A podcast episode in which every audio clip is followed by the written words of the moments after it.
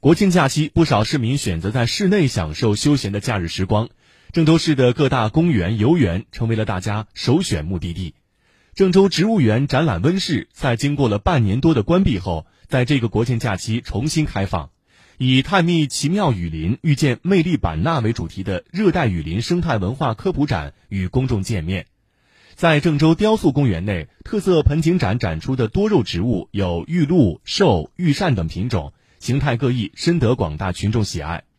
八月桂花香飘四溢，碧沙岗公园内的一百多株桂花竞相开放，为郑州市民在节日里游园观景又增添了一个好去处。除此之外，碧沙岗公园在公园的南环路上新增了主题景点百花齐放。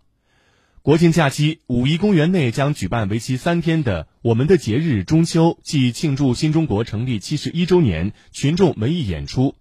结合群众喜闻乐见的歌唱、舞蹈、朗诵、乐器等演奏形式，由文化宫下属六个文艺团队出演。